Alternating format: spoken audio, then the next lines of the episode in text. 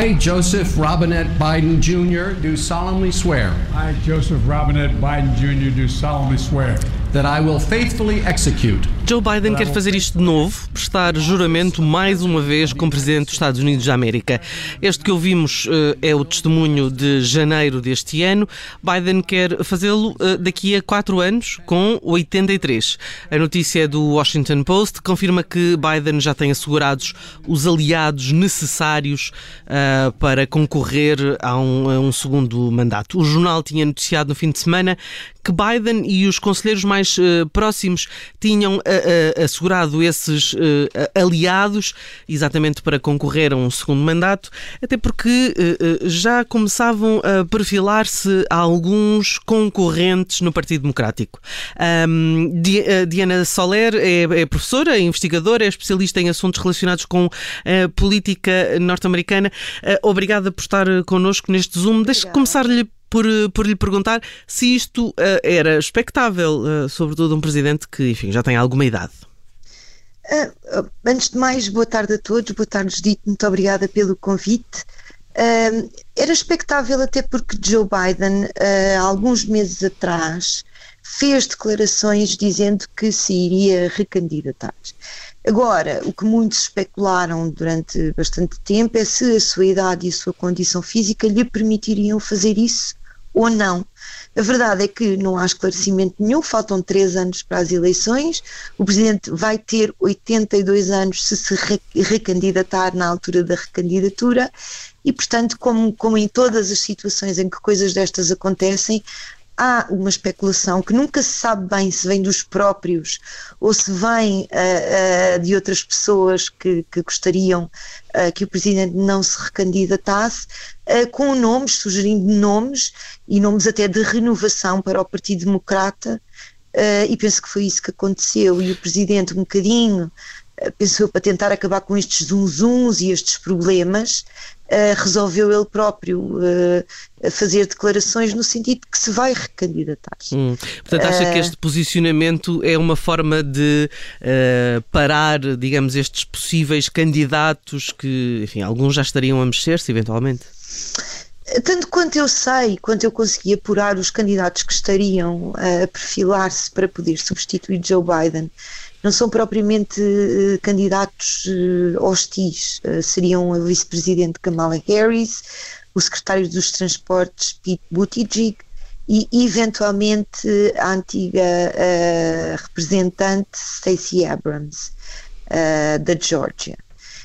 Um, estes, estes candidatos, por um lado, têm perfis muitíssimo diferentes, que é o que costuma acontecer nas, nas nomeações. Agora, o que normalmente acontece é que, ainda que um ou outro Estado faça primárias, independentemente de haver um, um candidato incumbente, a maior parte dos Estados não faz. Uh, e, portanto, uh, o que Joe Biden vem basicamente dizer é não vale a pena pensar em, em primárias porque eu serei o candidato às eleições de 2024. Hum.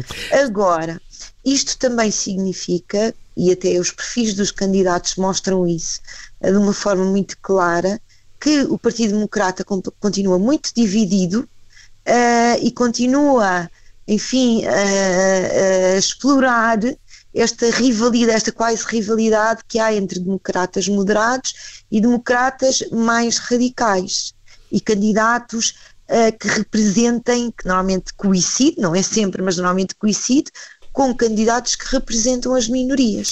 Deixe-me então ir aí, porque há bocado falou do, do nome de Kamala Harris. Acha Sim. que isto de alguma forma vai prejudicar os intentos da vice-presidente?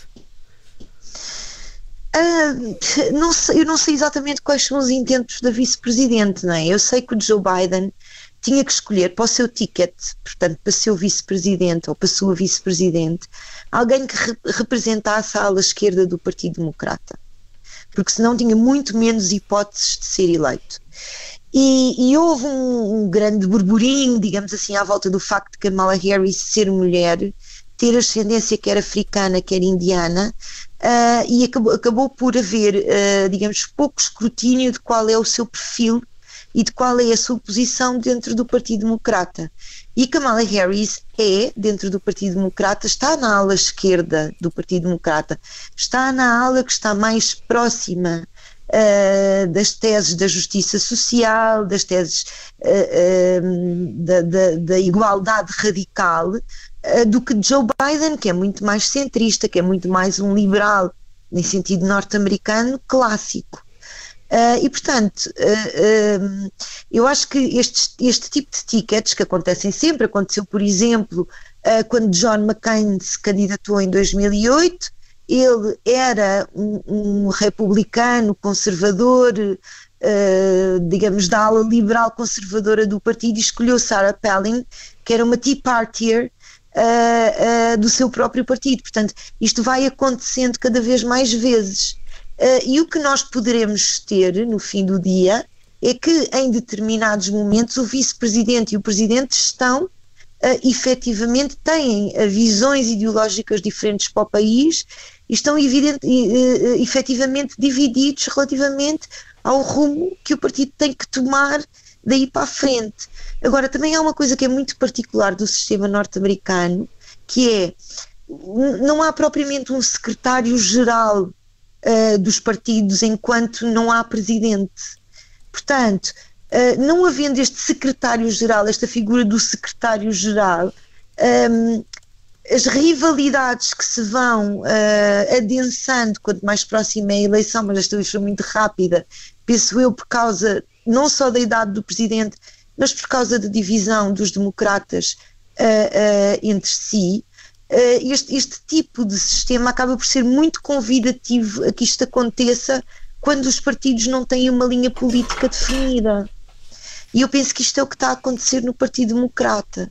Ou seja, Joe Biden ganhou desta vez, mas não deixou necessariamente contentes a ala mais radical do Partido Democrata. E quer uh, Stacey Abrams, quer Kamala Harris, seriam representantes muito mais digamos, muito mais uh, identificáveis com essa ala esquerda do que Biden ou o próprio Buttigieg, que, que é muito jovem e que, que, com certeza terá ambições uh, para, um, para o partido no futuro.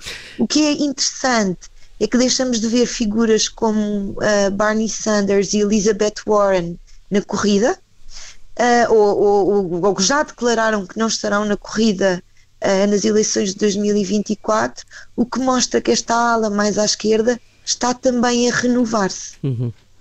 Diana Soler, muito obrigada uh, por esta análise sobre uh, uh, o anúncio de um porta-voz da Casa Branca que confirma que Joe Biden está interessado em candidatar-se a um novo mandato como presidente dos Estados Unidos.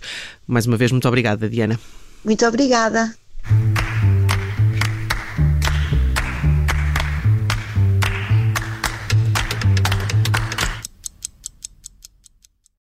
Obrigada por ter ouvido este podcast. Se gostou, pode subscrevê-lo, pode partilhá-lo e também pode ouvir a Rádio Observador online em 98.7 em Lisboa e em 98.4 no Porto.